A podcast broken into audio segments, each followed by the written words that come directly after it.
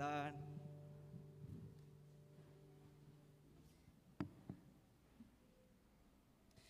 Enquanto você está se ajeitando aí, pode abrir as suas Bíblias no livro de Romanos.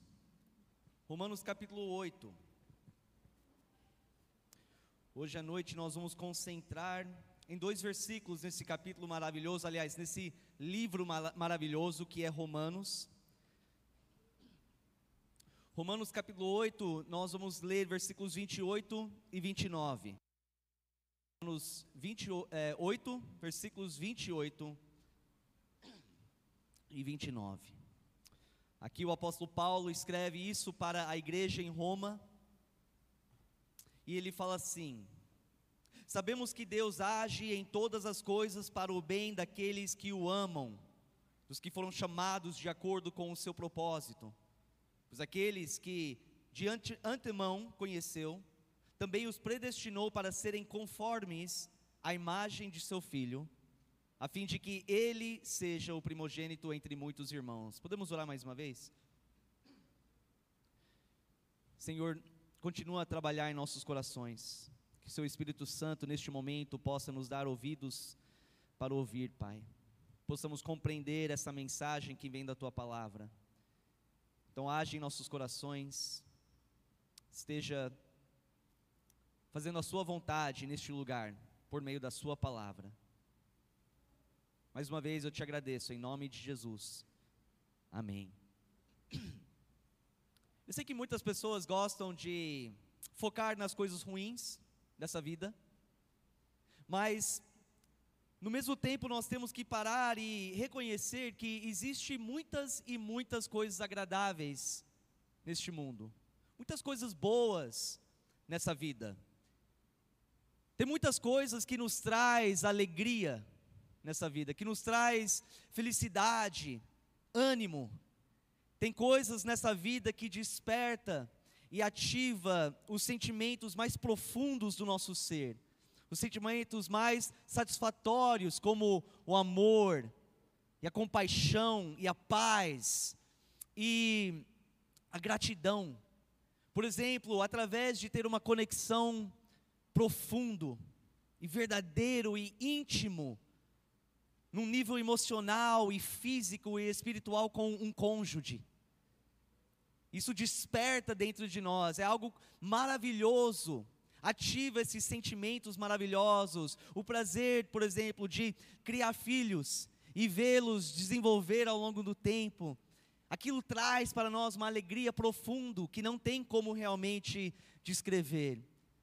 Ajudar a socorrer as pessoas em necessidade, contribuir para algo maior do que, do que você, para o bem maior. Essas coisas são maravilhosas.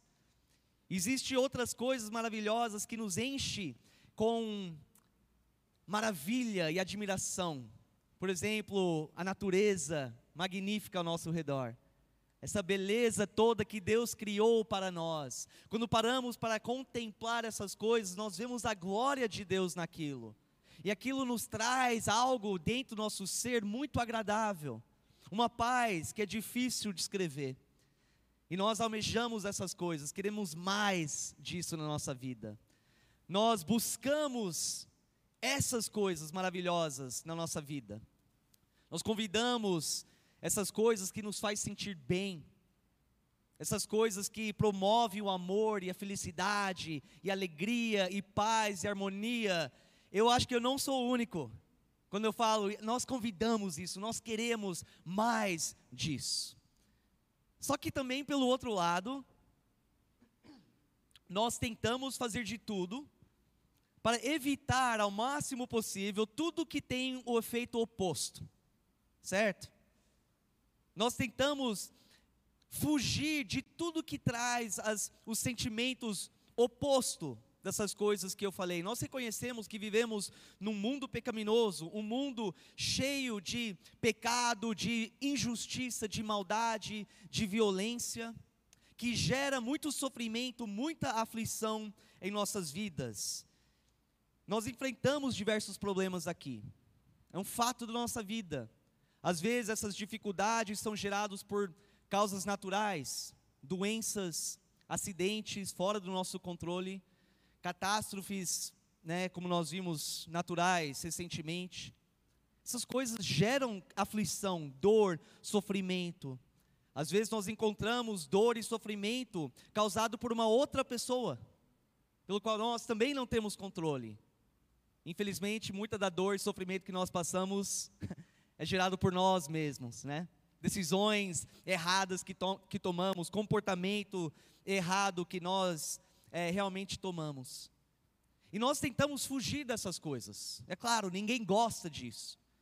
Nós tentamos fugir de tudo e qualquer pessoa e qualquer situação que traz para nós sentimentos de angústia, de tristeza, de medo, de ansiedade.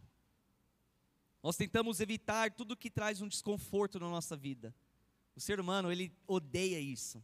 Sentir aquele desconforto, sentir aquilo que é, é difícil na nossa vida. O constrangimento, a dor, o sofrimento. Coisas que causam crises emocionais, crises espirituais também. E eu acho que muitas pessoas olham para essas coisas com uma perspectiva que fala assim: essas coisas para mim são inúteis.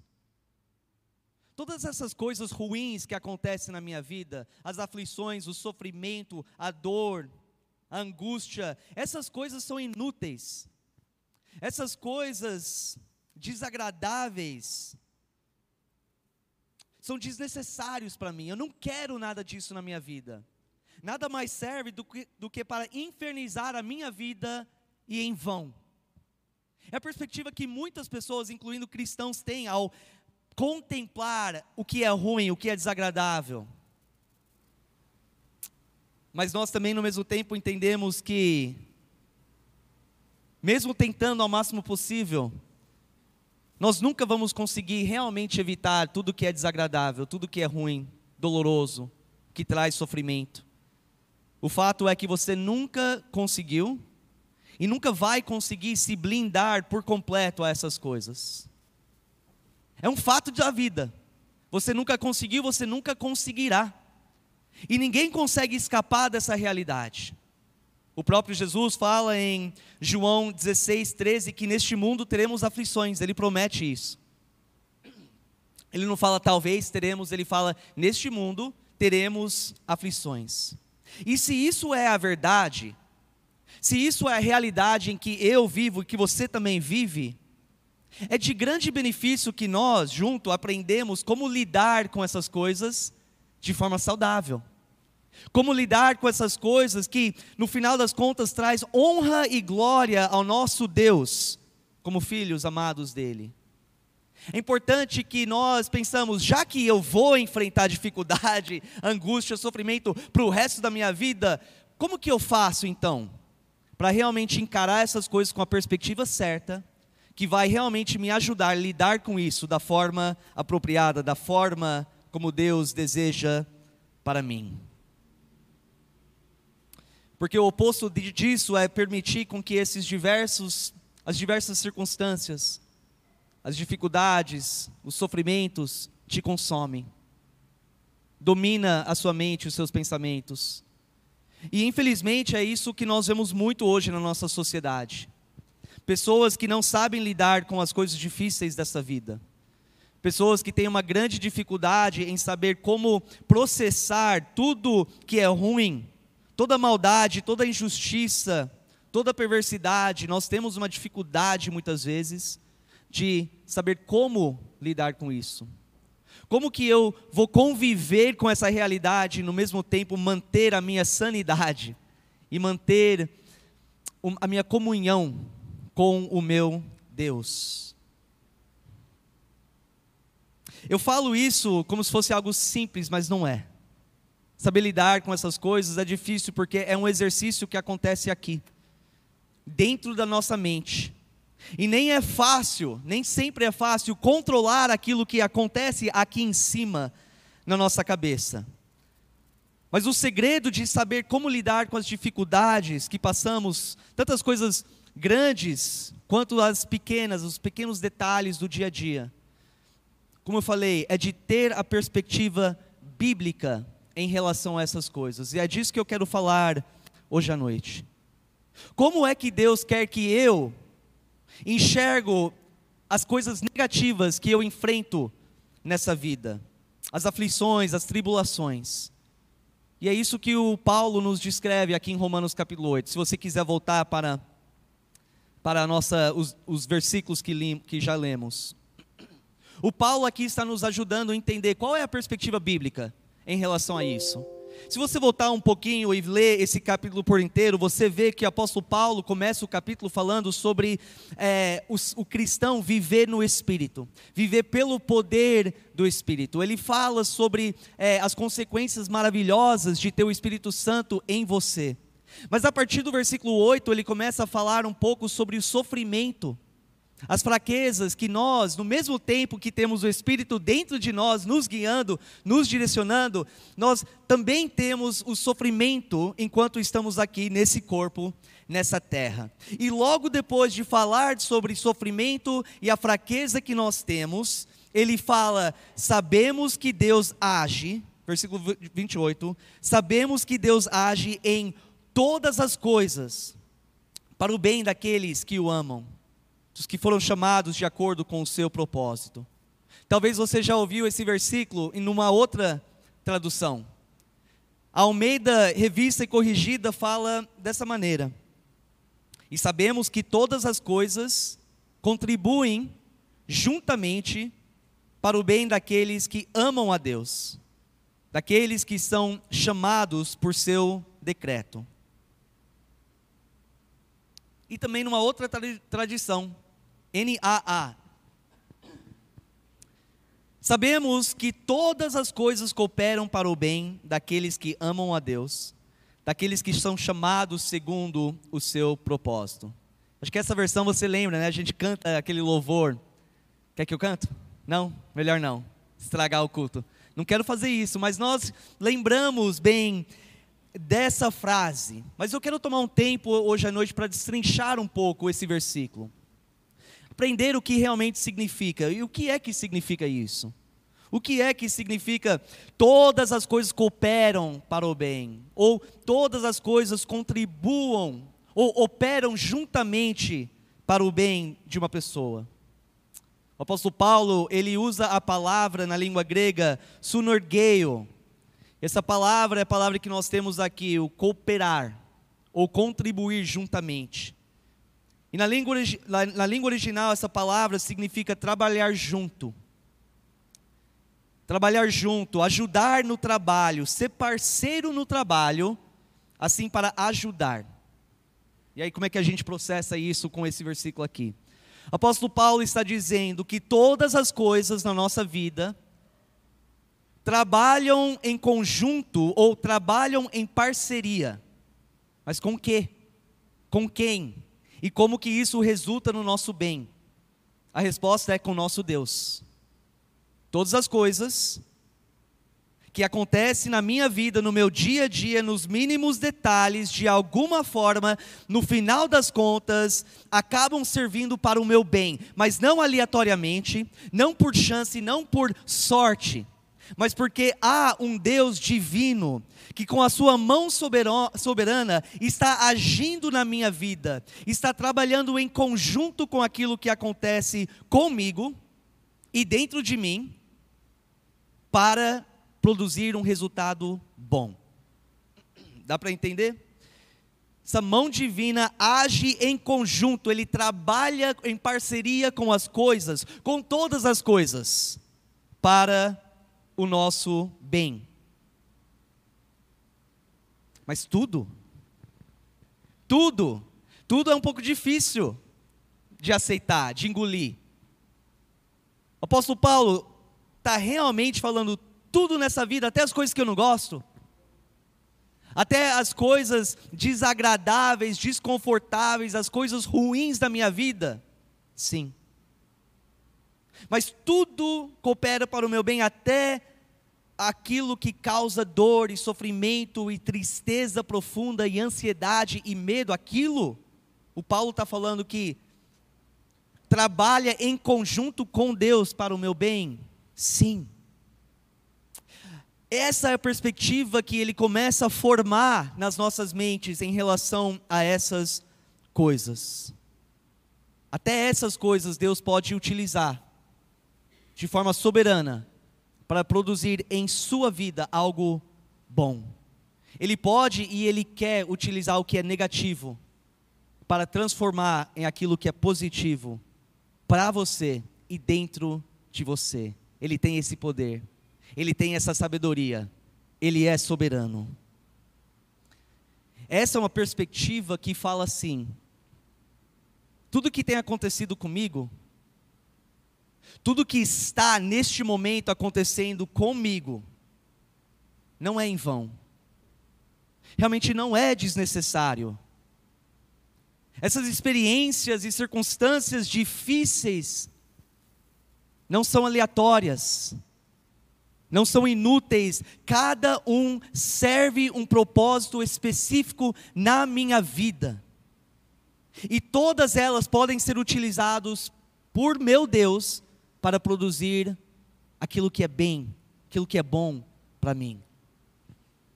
Agora, olha como essa mudança de perspectiva pode te ajudar radicalmente a lidar com as dificuldades do dia a dia. O que, que nós geralmente fazemos no primeiro momento que algo desagradável acontece? Enfrentamos um conflito, uma tempestade né, na nossa vida. Qual é o primeiro instinto? Geralmente é para reclamar. Geralmente é para fazer birra, né? não gostamos, nós reclamamos, murmuramos, questionamos: ah, não acredito que isso de novo está acontecendo comigo, isso não é justo, a minha vida é um lixo, nada dá certo para mim, todas essas coisas contribuem para o meu mal. Não faz sentido. O que, que está acontecendo, Deus? Por que, que o Senhor está permitindo isso na minha vida? Geralmente, até o cristão, ele cai muitas vezes nessa mentalidade. Mas sabe que essa perspectiva, a perspectiva que olha para essas coisas com pensamentos negativos, produzem em você sentimentos negativos, que ninguém gosta de sentir. E esses sentimentos negativos produzem em você um comportamento negativo. E todas essas coisas contribuem juntos para o seu mal, para piorar a sua ansiedade, para piorar a depressão, para piorar o medo, para piorar a tristeza, as dúvidas, para piorar e trazer ainda mais problemas para você.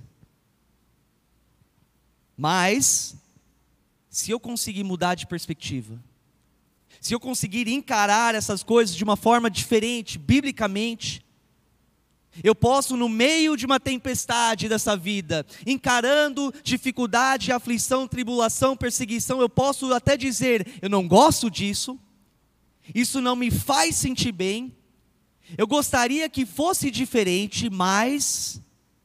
Mas eu sei, eu sei que Deus está vendo tudo. Eu sei que Deus está observando a minha vida, Ele conhece a minha situação, Ele sabe da minha aflição, Ele sabe quanto isso dói, Ele sabe quão frustrado eu sou, estou com essa situação.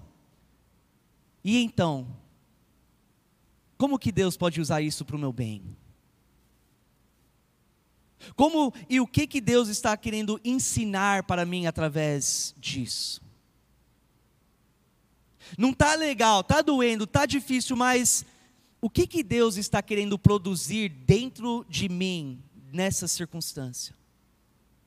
O que é que Ele quer que eu enxergo sobre talvez o meu caráter? E as coisas que eu ainda preciso aperfeiçoar na minha vida? Será que através disso Ele está me dando uma direção daquilo que Ele quer que eu faça para o reino de Deus? Ou, ou aquilo que eu faço em relação a uma outra pessoa?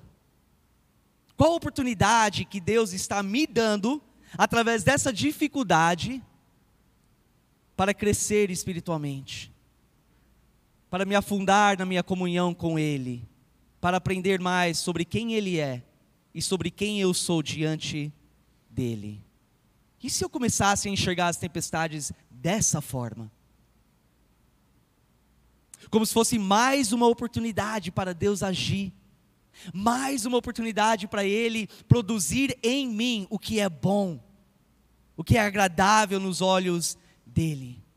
Aí muda, aí eu não estou mais focado no que é negativo, no que é ruim, no que, no, que, no que não está dando certo. Agora eu estou olhando com um olhar positivo. É uma oportunidade que eu tenho agora para receber algo bom, porque Deus, eu creio que Deus está trabalhando em conjunto com isso. De repente, os sentimentos de desespero são substituídos pela esperança. De repente, o medo é substituído pela coragem. De repente, as dúvidas são substituídas pela fé, a ansiedade pela paz, a reclamação substituída por gratidão. E quando eu tenho essas qualidades dentro da minha vida, no meu coração, naturalmente o meu humor muda, naturalmente eu sinto melhor. E eu consigo sentir assim, mesmo no meio de uma dificuldade, mesmo enfrentando circunstâncias desagradáveis. Levanta sua mão se você é casado aqui. Muitas pessoas casadas. Eu não sou profeta, mas eu vou adivinhar que pelo menos um casal aqui já brigou uma vez durante o seu casamento. Será? Mas uma vez só. Quem gosta de conflito no seu casamento? Se o marido olhar para sua esposa e falar, ó, oh, você, você vai estar, tá, você vai dormir no, no sofá hoje à noite. Alguns gostam até, né, de conflito, de briga. Mas eu creio que a maioria, não, não estou só falando de mulheres, tá? Por favor, homens também. Algumas pessoas gostam disso. Eu não entendo porquê, mas eu creio que a maioria não gosta. Conflitos no casamento são ruins. Porque você tem que morar na mesma casa com essa pessoa.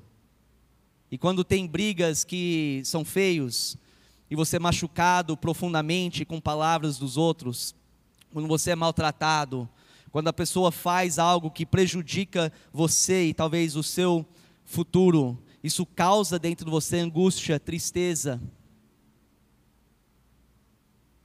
Mas sabe que, mesmo Deus não causando o conflito, Ele não é o autor do pecado, Ele não deseja conflito no seu casamento, mas Ele pode utilizar um conflito com o seu cônjuge para produzir paciência, humildade, a capacidade de perdoar, compaixão e misericórdia.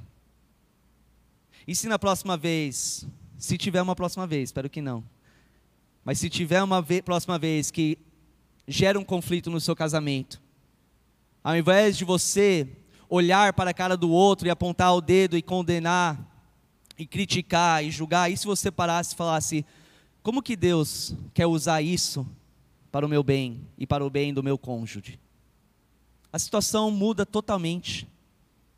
A forma de você pensar, os sentimentos que são gerados são totalmente diferentes. Deus, ele pode usar essas coisas para criar qualidades em você que vão te beneficiar para o resto da sua vida. Ele pode permitir e utilizar a necessidade físico ou emocional para te ensinar a depender mais nele, Abre comigo em 2 Coríntios, capítulo 1.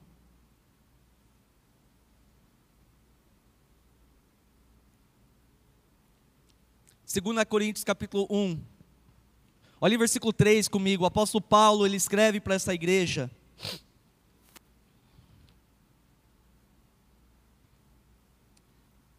Versículos 3 a 5, ele fala: Bendito seja o Deus e Pai de nosso Senhor Jesus Cristo Pai das misericórdias e Deus de toda consolação, que nos consola em todas as nossas tribulações, para que com a consolação que recebemos de Deus, possamos consolar os que estão passando por tribulações.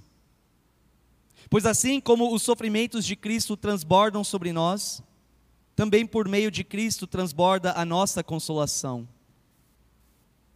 Você está enxergando a perspectiva do apóstolo Paulo aqui? Ele não fala, bendito seja o Deus e Pai do nosso Senhor Jesus, que nunca deixa a gente passar por tribulações. Não. Ele fala: Bendito é Deus e Pai, Pai das misericórdias, Deus de toda consolação, que nos consola em todas as nossas tribulações. O que, que ele está falando aqui? Deus ele permite a tribulação, mas ele vai trabalhar em conjunto com a tribulação. Para quê? Para me consolar. Isso é bom para mim. Mas não só isso, para que eu aprenda com isso e assim eu consigo consolar os outros que estão passando por tribulações como eu já passei. Por que, que Deus permite tribulação? Para Ele te consolar e produzir em você empatia e compaixão, para que quando o seu próximo está passando pela mesma coisa, você consegue consolá-lo. Olha a perspectiva. Ele agradece, ele bendiga o Deus que permite tribulação, mas que age em conjunto com a dificuldade, para o bem dele. Olha um pouco mais para frente, versículos 8 a 11. Irmãos, não queremos que vocês desconhecem as tribulações que sofremos na província da Ásia, as quais foram muito além da nossa capacidade de suportar, a ponto de perdermos a esperança da, é, da própria vida. De fato, já tínhamos sobre nós a sentença de morte, para que não confiássemos em nós mesmos, mas em Deus, que ressuscita os mortos. Ele nos livrou e continuará nos livrando de tal perigo de morte. Nele temos depositado a nossa esperança de que continuará a livrar-nos, enquanto vocês nos ajudam com as suas orações. Assim, muitos darão graças por nossa causa pelo favor a nós, concedido em resposta às orações de muito. Imagina o apóstolo Paulo que estava na beira da morte, por quê? Por simplesmente obedecer e ser fiel a Deus. Por obedecer o chamado dele, ele enfrenta, ele fala, já tinha sentença da morte, eu estava ao ponto, a situação era tão precária, tão ruim, que eu tinha certeza que eu ia morrer. E ao invés dele reclamar e murmurar e deixar aquilo consumir a vida dele, a mente dele e piorar a situação, ele tem a perspectiva de que Deus está agindo nessas coisas. E o que, que é o bom que foi produzido nele? Deus trabalhou em conjunto com a ameaça da morte para que eles não confiassem, confiasse, para eles não confiarem em si mesmo, mas em Deus. Além disso, para eles entender que Deus é poderoso para salvá-los. Ele fala: Nós depositamos a nossa esperança. Por quê? Porque Deus permitiu aquilo e trabalhou em conjunto com aquilo. E finalmente, aquilo serviu para fortalecer a fé, não somente em Deus, mas a fé no poder da oração. Todas as coisas boas que foram produzidas em Paulo através de uma aflição, extremo. Isso pode acontecer nas nossas vidas, se nós nos determinamos a viver com essa perspectiva bíblica. Agora, voltando para Romanos 8, 28. Sabemos que Deus age em todas as coisas para o bem daqueles que o amam, dos que foram chamados de acordo com o seu propósito. Tem um ponto que eu quero frisar aqui rapidamente. O que o Paulo, o Paulo está nos dando aqui é uma promessa de Deus. Ele está nos dando uma promessa. Ele está afirmando isso, fazendo uma declaração da verdade. Certamente, sem sombra de dúvida, a garantia é que todas as coisas contribuem juntamente para o seu bem. Só que tem um porém muito importante para enxergar aqui. Essa promessa é uma promessa condicional. Essa promessa vem com uma condição que nós precisamos enxergar. Qual é a condição para receber essa promessa? Se eu quero que Deus trabalhe em conjunto com todas as coisas, as coisas boas, as coisas ruins para o meu bem, eu tenho que primeiramente ter certeza que eu me arrependi dos meus pecados e que eu confesso Jesus como Senhor e Salvador da minha vida, que eu aceitei o convite, o chamado dele. Mas aí eu tenho que provar a minha salvação através do meu amor a Ele. por favor, não, não perde essa parte, porque tudo que eu falei até então, se você perder essa parte, tudo é em vão. Não vai ter efeito nenhum na sua vida. A promessa é para aqueles que amam a Deus, aqueles que são chamados segundo o seu propósito. Mas que tipo de amor é esse? Não é um amor superficial, de boca para fora. Deus, eu te amo. Não é um amor que se expressa apenas através de cânticos na igreja, ao levantar as suas mãos. Não é um, um amor que se baseia somente em sentimentos positivos para com Deus. Ah, eu sinto Deus na minha vida, eu sinto tanto amor por Ele. Nossa, é tão bom saber que Deus está na, na minha vida. Olha, os sentimentos positivos são essenciais, mas esse amor vai muito além de sentimentos. Aqui fala de comportamento, aqui fala de obediência. O Paulo está falando sobre um amor verdadeiro e genuíno que almeja estar junto com Cristo e seguindo obedientemente a palavra de Cristo.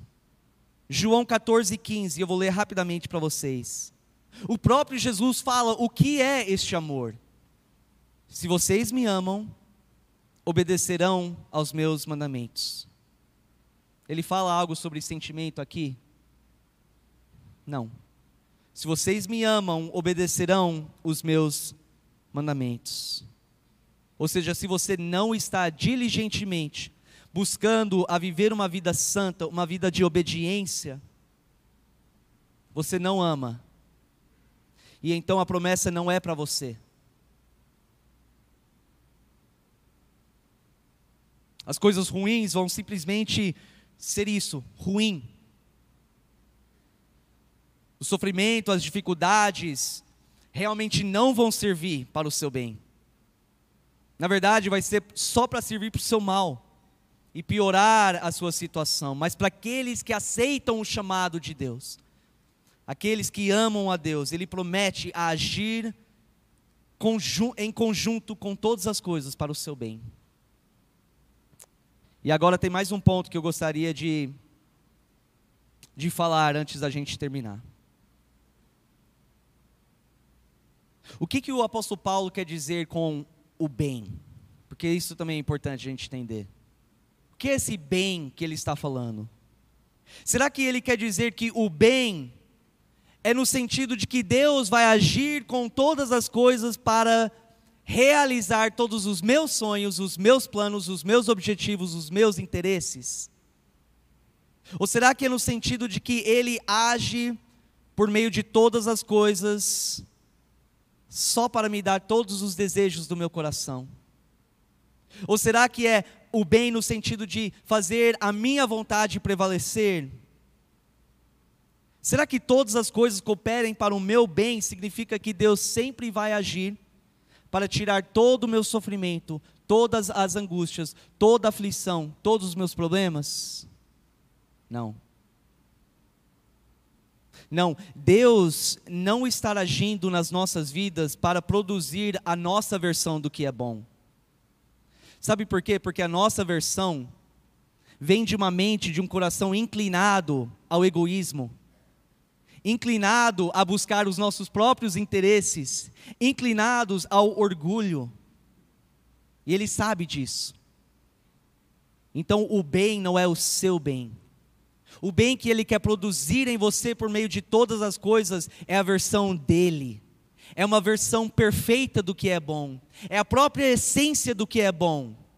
É Jesus Cristo. O bem que Ele quer produzir por meio de todas as coisas é Cristo em você. É formar o caráter de Cristo em você. Olha o próximo versículo. Romanos 28 e 29. Eu vou ler em conjunto. Sabemos que todas as que Deus age em todas as coisas para o bem daqueles que o amam, dos que foram chamados de acordo com o seu propósito.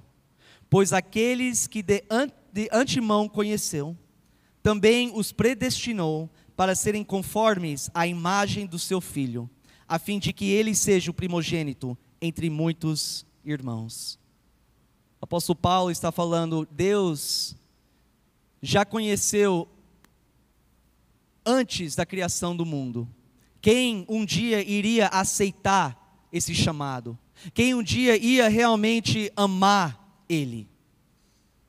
E Ele predestinou que essas pessoas fossem é, transformados conforme a imagem de Jesus. E o plano eterno dele sempre foi de que com essas pessoas que ele conheceu antemão, que essas pessoas, através do agir dele, por meio de todas as coisas, fosse mais e mais semelhante a Cristo. Então, quando eu encontro uma situação ruim, desagradável, difícil, quando eu estou enfrentando uma tentação pesada, perseguição do inimigo, eu preciso me lembrar de alguma coisa importante. De que de alguma forma, desde que eu estou em submissão e obediente ao Senhor, de alguma forma, Deus está agindo, mesmo se eu não sinto, mesmo se eu não vejo como, eu creio que de alguma forma, Ele está usando este momento para forjar e formar o caráter de Cristo em mim. Irmãos, nós temos que sempre lembrar que o Deus que nós servimos é soberano. Ele sabe de todas as coisas, então ele sabe sobre a sua vida, cada detalhe. E olha só, ele sabe perfeitamente, exatamente o que você, se você de fato é filho dele e ama ele, ele sabe exatamente o que você precisa experimentar. O que você precisa sentir, o que você precisa ouvir e ver ele sabe as circunstâncias e dificuldades e sofrimento, aflições que você precisa passar para que o caráter de Cristo seja formado em você. Para que o propósito principal que ele tem para a sua vida possa ser alcançado. Ele sabe, e para cada um é diferente conforme o nosso temperamento, conforme o nosso, a nossa criação, conforme o nosso nível espiritual, a nossa maturidade. Ele sabe. E Ele vai deixar acontecer. Mas você pode ter certeza que Ele promete a trabalhar em conjunto para o seu bem. E se eu sou filho dele, eu tenho que aceitar aquilo. Se eu sou filho de Deus, eu tenho que aceitar aquilo que me traz alegria, as coisas boas, o amor, a paz, a harmonia. Eu tenho que aceitar isso. E é fácil de aceitar essa parte mas eu também tenho que aceitar as dificuldades, os momentos que não traz alegria e paz, mas na verdade que traz aflição e conflito no meu coração. Eu tenho que aceitar tanto o bom quanto o ruim, porque Deus promete para mim que em todas as coisas Ele age, Ele trabalha para o meu bem. E o meu desejo como filho dele deve ser assim: eu tenho um desejo, o meu desejo de ser como Cristo tem que ser maior do que o meu desejo de querer evitar toda dor e aflição. Deixa eu repetir isso. O meu desejo de ser transformado na semelhança de Cristo tem que ser mais forte do que o desejo de escapar e evitar todas as dificuldades na minha vida, porque eu entendo que sem essas dificuldades e tribulações, o caráter de Cristo não vai ser formado em mim. Então eu aceito. Só que eu olho para essas coisas com essa perspectiva. Agora, num, numa igreja desse tamanho, com essa quantidade de pessoas, como eu falei, eu não sou profeta, mas eu creio que tem pessoas que neste momento mesmo estão passando por uma tempestade na sua vida. Neste momento mesmo, você está passando por dificuldade, talvez você chegou aqui hoje neste lugar com o coração pesado, aflito. Você tem uma decisão para fazer. Você pode continuar enxergando essas coisas com a perspectiva carnal e deixar com que essas coisas na sua vida, o que está na sua mente, gera sentimentos ruins, que gera é, conduta ruim, que contribuem para a situação sua piorar. Ou você pode falar: eu preciso me render a Deus e amá-lo, vivendo obediência e confiar que Ele vai agir para o meu bem. E realmente, essa palavra confiar é essencial. Eu vou finalizar com isso. Tudo que eu falo aqui, eu falei hoje, é um exercício de fé. Porque temos que acreditar de verdade que Deus realmente cumpre as suas promessas. Então, quando eu quando eu olho ao meu redor e eu, eu, eu vejo as dificuldades, eu tenho que realmente acreditar. Deus prometeu para mim que Ele vai agir em conjunto com essas coisas para o meu bem. Então, eu não vou desesperar, eu não vou abandonar os caminhos, eu não vou reclamar, eu vou me submeter a Ele. Eu vou continuar em obediência a Ele. A semana passada nós cantamos aquele louvor. Todas as coisas cooperam para o bem daqueles que amam o Senhor. E eu estava prestando atenção na igreja cantando. Por um momento, tá? eu também estava louvando, mas eu parei um pouco para ouvir vocês cantarem. Vocês cantaram alto, com convicção. Foi muito bonito de ver. Uma igreja cheia de pessoas falando: todas as coisas cooperam para o bem daqueles que amam o Senhor. E eu creio que a maioria estava pensando: eu sou essa pessoa eu sou essa pessoa. Mas eu te pergunto hoje à noite: será que aquilo é uma realidade? Porque aquilo somente é verdadeiro para você, se você já uma vez chegou ao conhecimento da verdade, chegou a reconhecer a sua necessidade de ter Jesus Cristo como seu Senhor e Salvador e se rendeu por completo a Ele, pedindo para Ele te entrar na sua vida e te transformar. E assim então viver uma vida que realmente ama Ele, através da obediência. Enquanto nós cantamos hoje à noite, pensa um pouco sobre isso.